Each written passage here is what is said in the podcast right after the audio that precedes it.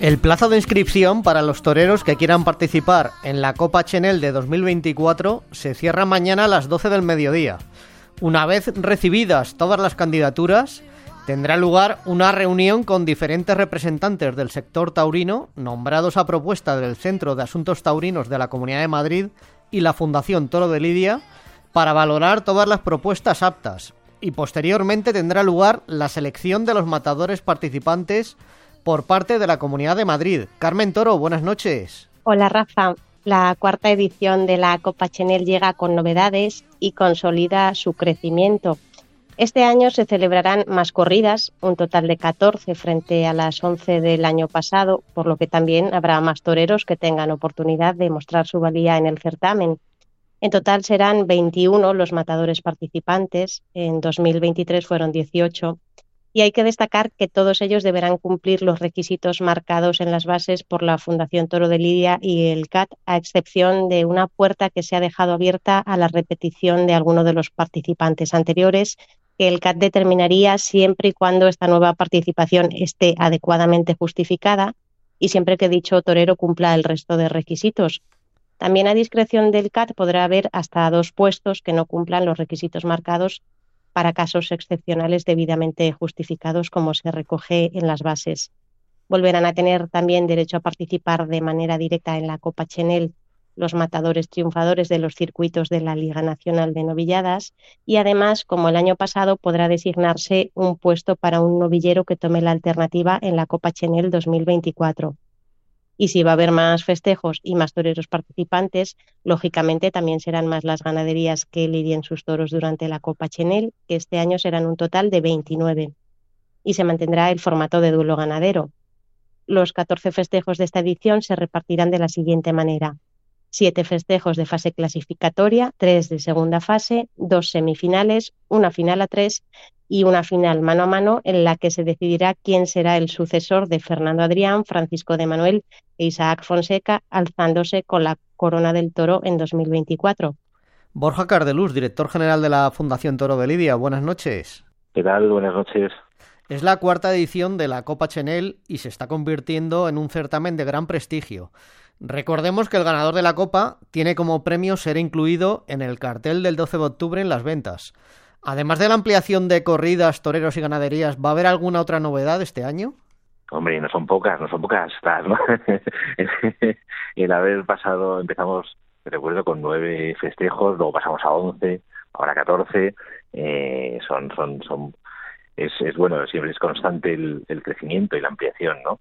Vamos a, a ver qué tal resulta este año. Sí que habrá, por darte el gusto de tener una novedad, el, la final vamos a probar este año tanto la final a 3 y la final a 2 hacerlas, hacerlas conjuntamente, un día detrás de otro, una pequeña feria, a ver qué tal funciona, ¿no? Pues, cada año buscamos nuevas cosas y este año en la final pues vamos a, a probar qué tal, qué tal funciona así. Y en la primera fase sí que también vamos a intentar, eh, vamos a, probar qué tal funciona, mmm, organizarlas conjuntamente con el circuito de novilladas eh, de la Comunidad de Madrid. De forma que el mismo día por la mañana haya un festejo en una novia, la novillada y por la tarde la, la Copa Chanel, porque veíamos que la, la Copa Chanel se está comiendo el circuito de las novilladas, vamos a ver qué tal funciona conjuntamente, que, que la persona que vaya por la mañana por el mismo precio pueda ir por la tarde y al revés, ¿no? Vamos a ver, bueno, vamos a, probamos cosas cada año para ver qué, qué, qué funciona, qué no funciona. ¿Cuántas solicitudes de toreros habéis recibido? ¿Habéis detectado más participación que otros años? No sé decirte, la verdad, por ahí, como el año pasado, en torno a las 100, más o menos. El número exacto no lo sé porque todavía no no no no, no tengo el último el último número, ¿no? Pero vamos, es, es, es un número es un número alto, es un número alto porque bueno, hay muchos toreros que puede significar un, un punto de inflexión en su carrera, ¿no? ¿Va a seguir habiendo jurado profesional y voto telemático en cada corrida? ¿Y cuál es el peso de cada uno en el resultado final? Pues sí, porque la verdad es que vemos que, que funcionó bien el año pasado. anima la participación, el voto telemático, el voto por, por, por correo, por, por email, vamos, por, eh, anima mucho la, la participación y el compromiso de la gente. Y sí, sí que será un punto en las primeras fases, eh, luego veremos si en las siguientes quizás a lo mejor baja medio, pero bueno, es un es un punto eh, sobre los otros son seis o siete que hay que hay que hay profesionales no pero sí que sí nos gustó nos gustó el resultado de, cuál fue el resultado de, la experiencia del año pasado ¿Es fiable ese voto telemático? Quiero decir, eh, ¿cómo se podéis contar cómo se garantiza la, limpieza del voto telemático, que no haya supuestos votos fraudulentos? Bueno, bueno, a eh, te tienes que registrar, tienes que darte de alta y tienes que votar. Eh, todas estas cosas, o sea, al final el, el voto es, es, un punto sobre sobre ocho, no, realidad sobre más, porque si contamos las las las orejas, pues puede ser hasta dos, cuatro, pues casi casi 12 o 13 puntos, ¿no? O sea, no es, no es tanto. Eh, si, si, si hubiera aquí una fiebre de, de, gente falsificando votos, pues sería algo bueno incluso. Sería que la gente está, está, está estimulada a, participar y a, y a generar polémica, y eso lo hemos visto en, pues, en Operación Triunfo, no sé dónde, donde todo un pueblo se, se movilizaba para, para conseguir que se votara, que todo el mundo votara y bueno, pues esas cosas son, son, son buenas, ¿no? Son buenas. Nosotros sí que es verdad que, hay que registrarse en una web, pero pero a partir de ahí, oye, pues bueno, hay gente que es capaz de movilizar más y es gente capaz de movilizar eh, menos gente y, también es algo que quizás los toreros pues pues, pues tienen que, o, sus entornos tienen que, promover, ¿no? el movilizar gente porque va a ser bueno para ellos a largo plazo, ¿no? Respecto al jurado profesional, en cuanto se sepan los miembros, serán anunciados públicamente. Sí, sí, sí, sí. Quizás, quizás, no sé, eso, es una idea que, porque el año pasado sí que funcionó bien en, Castilla y León, que hicimos una convocatoria, oye, ¿quién quiere ser jurado? Porque como la gente luego eh, critica tanto los eh, que, que, es una parte buena de la pasión de estos de estas competiciones, ¿no? Pues hicimos una apertura pública de quién quiere ser jurado, ¿no?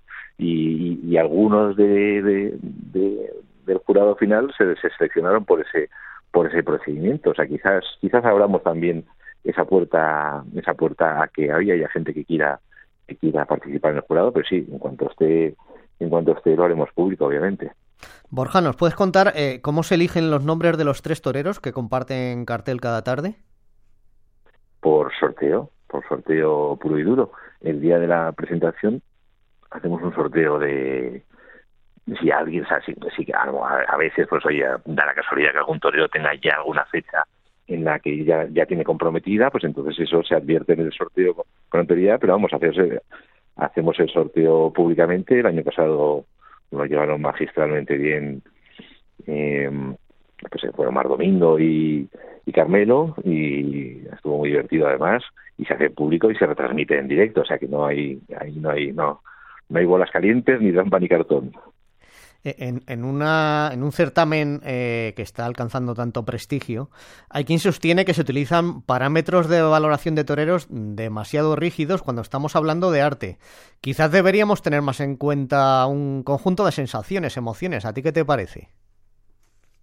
Bien, bien, pero todas esas de sensaciones hay que objetivarlas, hay que ponerlas en un papel al final, porque si no, eh, puede llevar a, la subjetividad y a la discrecionalidad y es algo que nosotros en general no queremos, ¿no? Nosotros queremos que la gente sepa qué atenerse, dentro de lo difícil que es seleccionar, pues que por lo menos mm, haya unos, unos, criterios objetivos, entonces eh, que, que, pueden ser mejorables, por supuesto, pero pero al final si lo dejas solo a sensaciones, lo dejas también a, pues, abres la puerta a pues a pues a cosas que quizás no, no, no sean no sean las mejores, ¿no? Entonces nosotros tratamos de, de, objetivar en la mayor, en la medida de lo posible, ¿no?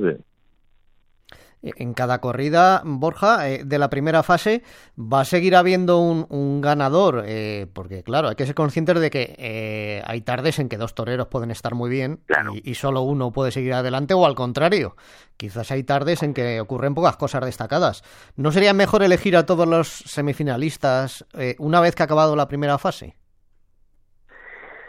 Pero también, claro, no es lo mismo las condiciones del ganado, o uno puede tener más suerte con el ganado, con el día, un día llueve, yo qué sé, o sea, son son son son dos meses de competición de esa primera fase donde puede pasar de todo y y, quizá no sea justo que tengan suerte unos tres toreros con un día magnífico, con, con, unos toros maravillosos, donde todo sale bien y, y, no es comparable, por mucho que el jurado quiera ser objetivo, no es comparable con un día un día duro de lluvia o de no sé qué, con unos toros imposibles, entonces mmm, lo que hacemos es el mejor de cada festejo y los dos mejores segundos, ¿no? Entonces con eso, bueno, más o menos te garantizas un, un, bueno, que, que, que hay una, una, una, justicia, ¿no? En, todo, en todo este proceso.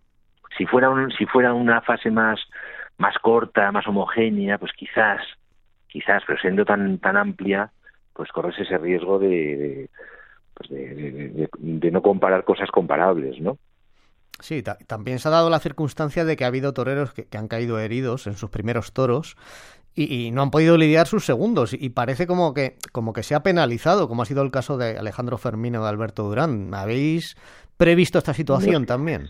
No es que se haya penalizado, al final pues no pues pues tú vas puntuando vas puntuando por cada toro entonces es imposible que, que con un salvo que los otros dos hubieran estado desastrosos con los dos toros pues es casi imposible que, que pero esas son cosas inevitables inherentes a, a esta cosa tan difícil que es el toreo no Luego todos recordamos lo que ocurrió el año pasado en, en la semifinal, con ese error de la presidencia que dejó fuera a Borja Jiménez. Eh, ¿Nos podríais eh, volver a contar por qué no hubo una rectificación ante la evidencia del error por un aviso? Y si, y si se han tomado medidas para que no vuelva a suceder.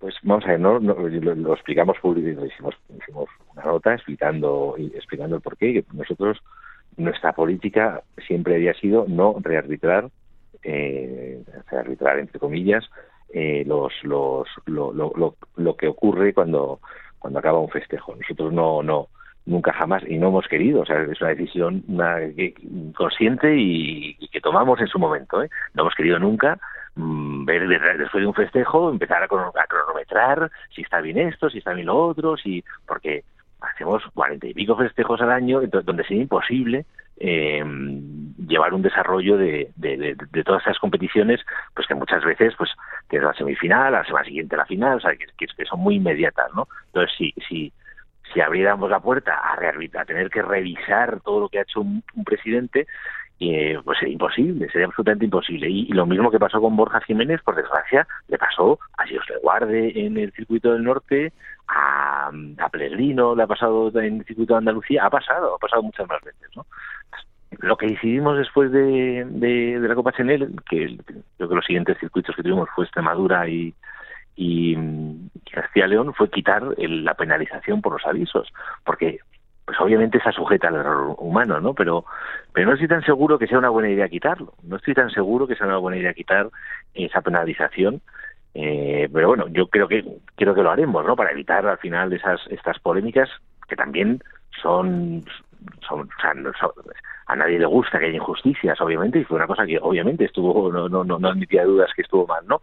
Pero también esas polémicas, pues pues también generan esa pasión y ese y, y, esa atención por, por lo que se está haciendo, pues como ocurre en el fútbol. En el fútbol está todas las semanas se está hablando si a Vinicius se le pitó bien o se le pitó mal eh, el penalti o no se le sacó bien la tarjeta amarilla, ¿no? O sea que es parte también de, del sistema de competición y es una cosa deseable que haya esa pasión y esa conversación alrededor de estos circuitos, ¿no?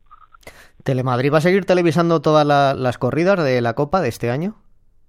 Sí, sí, sí, Telemadrid ha sido un socio fundamental en toda esta en toda esta aventura. Comunidad Madrid, Telemadrid y la Fundación han sido, pues bueno, han sido las tres patas de, de este trípode, ¿no? Y sido muy bien, muy contentos y seguirán seguirán dándolas todos los festejos. Eh, eh, ¿Hay posibilidades de que también se retransmitan en Guantoro? ¿O ¿Ha mostrado interés Guantoro? Mm, bueno, Guantoro yo que tiene mucho, mucho, mucho tema. O sea, ojalá, sí, sería una buena idea, la verdad. Sería una buena una cosa a futuro que, que, entraran. Pero bueno, o sea, estamos contentos con, con, y no está nada mal que, una cadena pública como Telemadrid apueste por, por dar todo, incluso con el crecimiento de festejos que hay. El año pasado aumentó la asistencia de público en las corridas de la Copa Chenel. Eh, ¿Sois optimistas para 2024? ¿Podría ser aún mejor que en 2023? Sí, sí, o sea, sin duda mm, nuestra nuestra apuesta fue siempre por crear un producto que fuera que fuera distinguible, ¿no? Que fuera reconocible y, y, esas marcas no se construyen de un año para otro. O sea, el segundo año hubo grandes dramas porque no iba gente a la plaza. Pero bueno, pues esto es una construcción, esto es un esto esto lleva tiempo, esto lleva entonces pues, pues claro que, que, esperamos que este año que este año vaya más gente. También los, los empresarios también pues también han ido ajustando su su, su, saber hacer en estos festejos fuera de las ferias, que son un poco distintos, ¿no? También han ido ellos mejorando en la manera de hacer sus, su publicidad y su comunicación. Y sí, ojalá, ojalá sigamos creciendo y nosotros esperamos que sí, que siga habiendo ese crecimiento de, gente, porque sí que percibimos que cada vez es un producto más, más, más apetecido. Ya para terminar, Borja, eh, la Copa Chanel se celebra solo en la Comunidad de Madrid. ¿Se plantea la posibilidad de expandirse por otras regiones, como sucede con los circuitos de novilladas, que no solo fuera en Madrid? Sí, lo que, que, pasa es que tienes que tener la Comunidad de Madrid, pues es una comunidad mucho más rica que otras comunidades.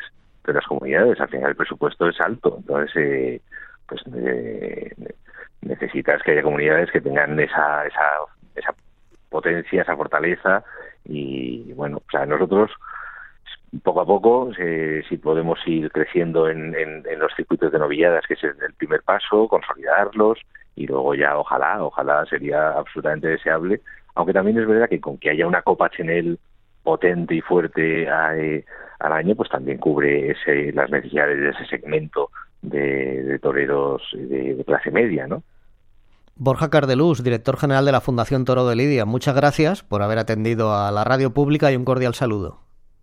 Muchas gracias a vosotros.